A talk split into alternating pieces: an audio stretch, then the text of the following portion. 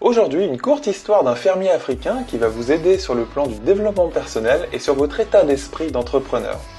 Il était une fois l'histoire d'un fermier africain qui rachetait une petite ferme près de chez lui.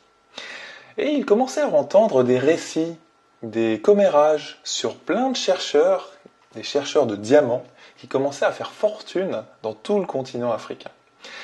Et il lui fallut très peu de temps impatient qu'il était, tout excité qu'il était pour revendre sa ferme pour rien du tout.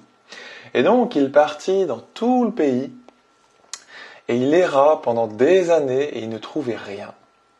Dépité, et il tomba en dépression petit à petit, puisqu'il ne trouvait rien, eh bien il finit par se jeter dans une rivière. Alors sa ferme fut rachetée très rapidement par un autre fermier et ce fermier, un jour, un jour qu'il marchait dans les champs qu'il venait d'acheter, il tomba sur une petite lueur bleue et rouge. Il s'agenouilla et en fait, en creusant un petit peu, il découvrit une pierre, une pierre très brillante. Et curieux, il la ramena à la maison, il la déposa sur le manteau de la cheminée. Quelques semaines plus tard, alors qu'il avait un invité chez lui, eh bien cet invité tomba sur cette pierre. Et il faillit s'évanouir, il faillit tomber dans les pommes. Il demanda tout de suite à ce fermier, Est-ce que tu sais ce que c'est? Le fermier répondit Non, je ne sais pas. Et il lui dit, Tu as chez toi le plus grand diamant jamais découvert. Et, le, le fermier était tout excité et en même temps il était très surpris. Et il lui dit, bah, en fait, euh, j'en ai beaucoup des pierres comme ça dans mes, champs, dans mes terres. J'en découvre très souvent. Peut-être pas aussi grosses que celle-ci, mais j'en découvre quand même beaucoup. Je les ai pas toutes ramenées ici, mais en tout cas, elles sont dans mes champs. Alors, qu'est-ce qui s'est passé? Eh bien, le premier fermier avait revendu cette ferme pour rien du tout, pour lui-même partir à la recherche de diamants ailleurs dans tout le continent, alors qu'il avait sous les pieds la mine de diamants la plus productive du monde.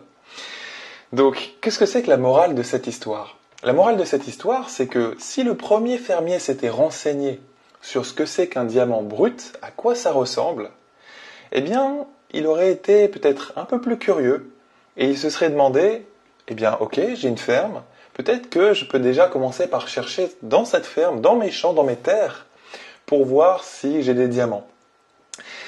Et la morale un petit peu plus générale, c'est que si vous prenez le temps et si vous avez cette sagesse et cette patience d'apprendre à vous connaître et de chercher aussi dans ce que vous faites déjà, ça peut être votre travail actuel, de chercher un petit peu les diamants dans ce que vous avez déjà dans votre vie et de ne pas toujours espérer un futur radieux ou d'aller voir l'herbe plus verte chez le voisin, eh bien, vous pourriez trouver des diamants qui sont à vos pieds.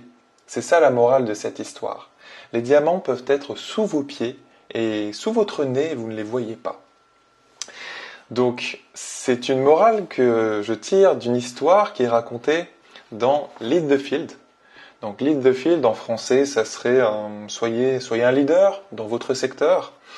Et c'est Earl Nightingale, donc euh, Earl Nightingale qui a servi dans l'armée américaine pendant la Seconde Guerre mondiale et qui ensuite a été un speaker très très reconnu dans son pays et il a notamment écrit des bouquins de développement personnel dont Lead the Field.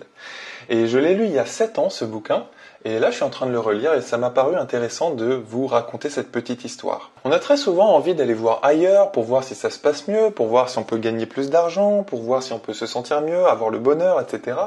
Alors que toutes ces choses positives de la vie que l'on recherche tous, elles sont parfois en nous déjà. Elles sont parfois sous notre nez et on ne les voit pas. Donc euh, bah, j'ai trouvé que c'était super intéressant et que c'est très imagé euh, ici cette, euh, cette, petite histoire. Et voilà, vos diamants, si vous les cherchez ailleurs, eh bien regardez bien en vous. Peut-être que votre travail actuel, peut-être que les ressources qui sont en vous suffisent à les trouver ces diamants. Que ce soit pour votre projet d'entreprise sur Internet, si c'est quelque chose qui vous tient à cœur, et c'est d'ailleurs le sujet principal de cette chaîne, que ce soit pour vous sentir plus heureux dans votre vie ou pour vous sentir en meilleure santé, Bref, toutes ces choses positives de la vie, moi il y a quelque chose aussi qui m'intéresse énormément, c'est avoir plus de temps, me sentir plus libre dans ma vie.